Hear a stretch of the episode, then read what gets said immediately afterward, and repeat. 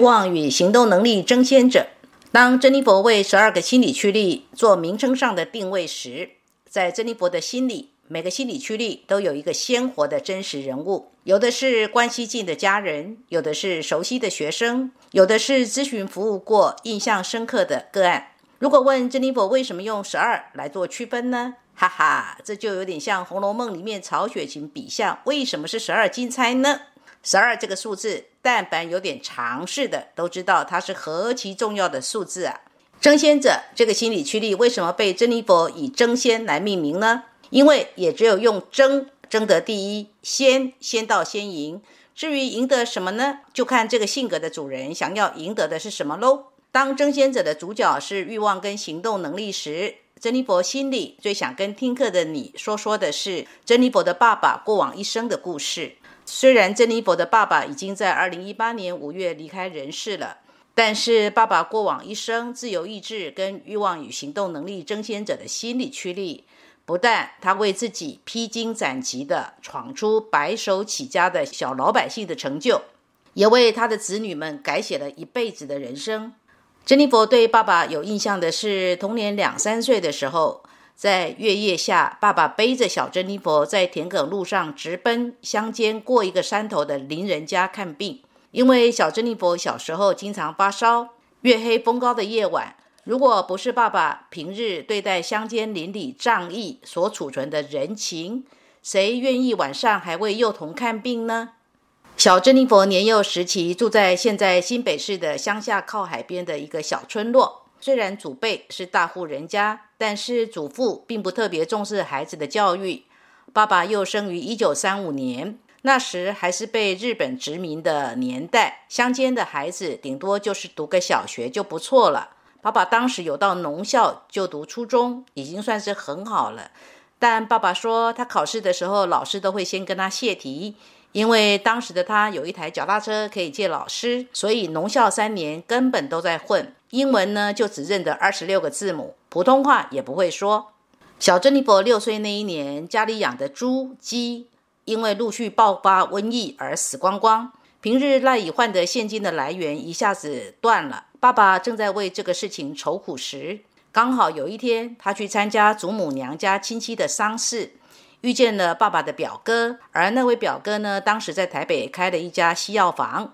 爸爸就跟他闲聊，问说一个月能赚多少钱啊？一问之下，爸爸立马决定，他要带着一家人外出闯荡，不要在乡间坐以待毙了。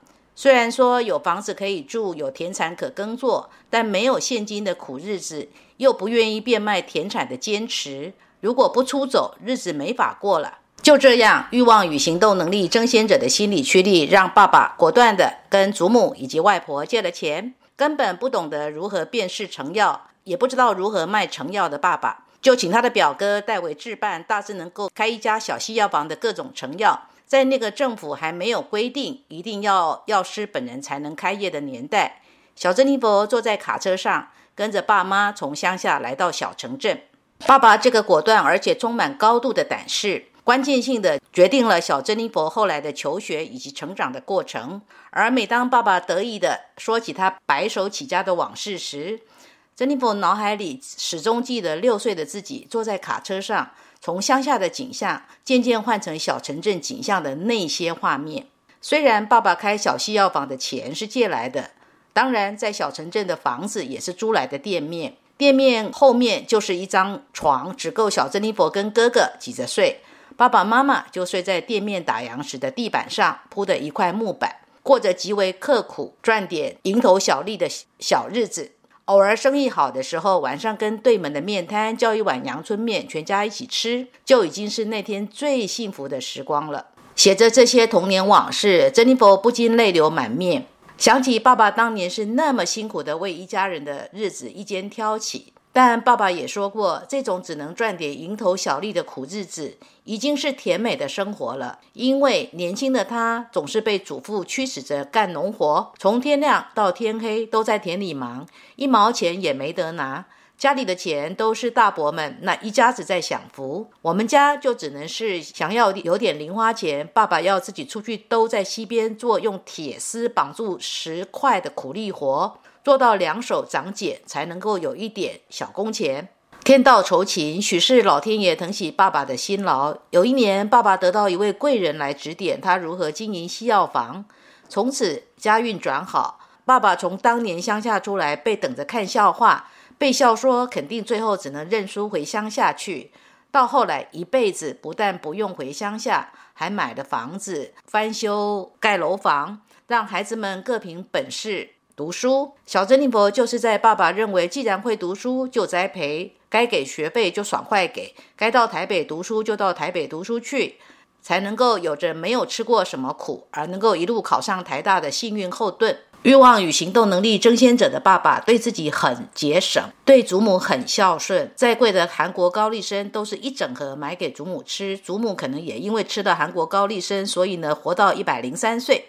爸爸对自家的兄弟姐妹、邻里家人在给钱的时候十分的豪气。珍妮佛读大学时，每年寒假就是最富裕的时候，因为过年爸爸给的红包是当时的台币一万元，差不多是现在的台币五万元，也就是。约人民币一万元，所以当寒假开学的时候，珍妮佛穿的衣服可说是上班族才买得起的装扮呢。在珍妮佛跟曾老爷交往的时候，虽然爸爸一开始是反对的，因为爸爸认为曾老爷大珍妮佛八岁，怕自己的女儿会吃了亏。但是当年的珍妮佛回呛爸爸：“是你要嫁还是我要嫁呢？”爸爸呢也就顺着珍妮佛的任性啦。结婚后，作为老丈人的爸爸对女婿的曾老爷一直非常够意思。两个人呢泡茶闲聊像兄弟，喝起酒来是大碗喝。当爸爸聊着他的人生奋斗史，曾老爷只需要频频点头就可以了。虽然欲望跟行动能力争先者的爸爸，当然也有争先者的坏脾气，而且是粗暴的、直接的、从不掩饰的。但是谁没有缺点呢？不是吗？所以。这无碍于珍妮佛对爸爸的感情，真正辛苦的是跟着他一辈子的妈妈，要忍受爸爸脾气上来时的粗暴。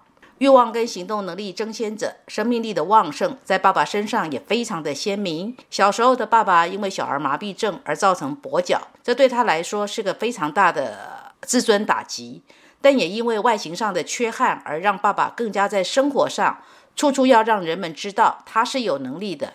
但凡他要做的事，没有一样做不到，而且可以做到有成就。至少相对于他的兄弟们，他是唯一没有变卖祖产田地的人。珍妮佛叨叨絮絮着说着自己爸爸的事，心里着实感谢爸爸给自己的，不但是养育的恩情，更是珍妮佛心中的英雄胆识。所以，每当珍妮佛在生活上遇到什么困难，总是能够直接面对困难跟挑战。就是爸爸欲望与行动能力争先者的那个好样，让珍妮佛可以打起精神去面对。因为珍妮佛在爸爸一生的白手起家的奋斗上，就是珍妮佛生命里最珍贵性格 DNA 的资产。珍妮佛故事说完了，刚刚就是一边写一边哭，把心里对爸爸的思念给宣泄一番了。欲望与行动能力是人们用来捍卫自己的自主权的胆识与力量，可以说是生命中的战士。是这个战士决定着他要做什么，不做什么。这个要做什么，不做什么，是欲望导向的自主行动权。欲望与行动能力争先者的人，可以说是人群当中战士的战士。在座位上是只怕没有战场可出征，不怕有仗要出征，有困难要挑战。他们不怕流血，不畏惧艰难困苦，不怕穷。不愿对没有资源就轻易认输，也不认为去蛮荒开垦是苦差事。欲望与行动能力争先者的人，身体的体能很强壮，性能量充沛。如果不是热衷于性生活，就是热衷于运动。所以，当他们有在做运动时，这时当他们的配偶或恋人会轻松一些，因为他们已经有把性能量宣泄到运动上。不然，他们就要常常找伴侣到床上做运动。如果床上运动的对象不配合，他们就容易找别人去做床上运动啦。所以人群当中会去嫖妓的男人，有的就是因为伴侣可能受不了，他们对床事的要求太多啦。欲望与行动能力争先者的人，把上床从事性行为当做是一件天经地义的事情，他们并不认为这是羞愧的。对性这件事情就是很直接，就是身体本能的需要，透过性来宣泄。有的人呢，就是转化了，懂得透过做运动来转移对性的需要。人群当中，男人当性功能出了问题，不见得是每个男人都会去看泌尿科，然而，欲望与行动能力争先者的男人大部分都会去哦，因为他们很需要性。当他们不能有性生活，或者是性功能有阻碍，对他们来讲，我就不是男人了。他们特别需要借由性来找回男性的雄风跟男人的魅力，所以相对不能忍受性功能有障碍，会很沮丧，性的挫败感会格外的明显。欲望与行动能力也是一个男人用来营造自己男性阳刚形象的动能。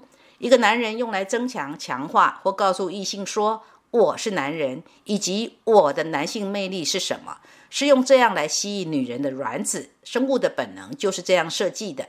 欲望与行动能力争先者的男人，异性看他们就是充满阳刚气息，甚至有点沙文主义大男人的样子。他们喜欢跟哥儿们混在一起。通常会跟他们玩在一起的女人也带有哥儿们的性质，他们是会把那些女性朋友当兄弟的，或在一起玩。欲望与行动能力争先者的女人，什么样的男人最是他们的情欲好菜呢？就是阳刚味的男人喽。这也是为什么有的女啦啦队员很容易跟运动员上床，因为欲望与行动能力争先者的女人的卵子最能够被男运动员给吸引。那如果不是运动员呢？那就是要有阳刚味的男人才能够吸引他们呢。所以这一类的女人，有的就特别中意黑道混兄弟的男人哦。世间之大，有时人们很容易以自己的生活经验来说，黑道的男人谁会看上呢？哈，这你就不知道了。欲望跟行动能力争先者的女人，黑道男人的男人味才特别对味呢。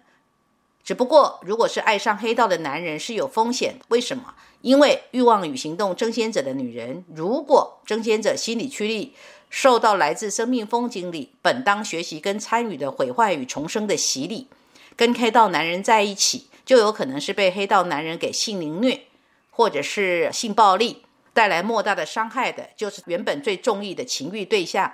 这也是为什么有的女人跟黑道混在一起，后来被黑道男人暴力，甚至还被黑道男人逼去卖淫，这样的社会新闻也很多啊。欲望与行动能力争先者的人，会有一马当先的行动力，就是可以一个人独立去做什么。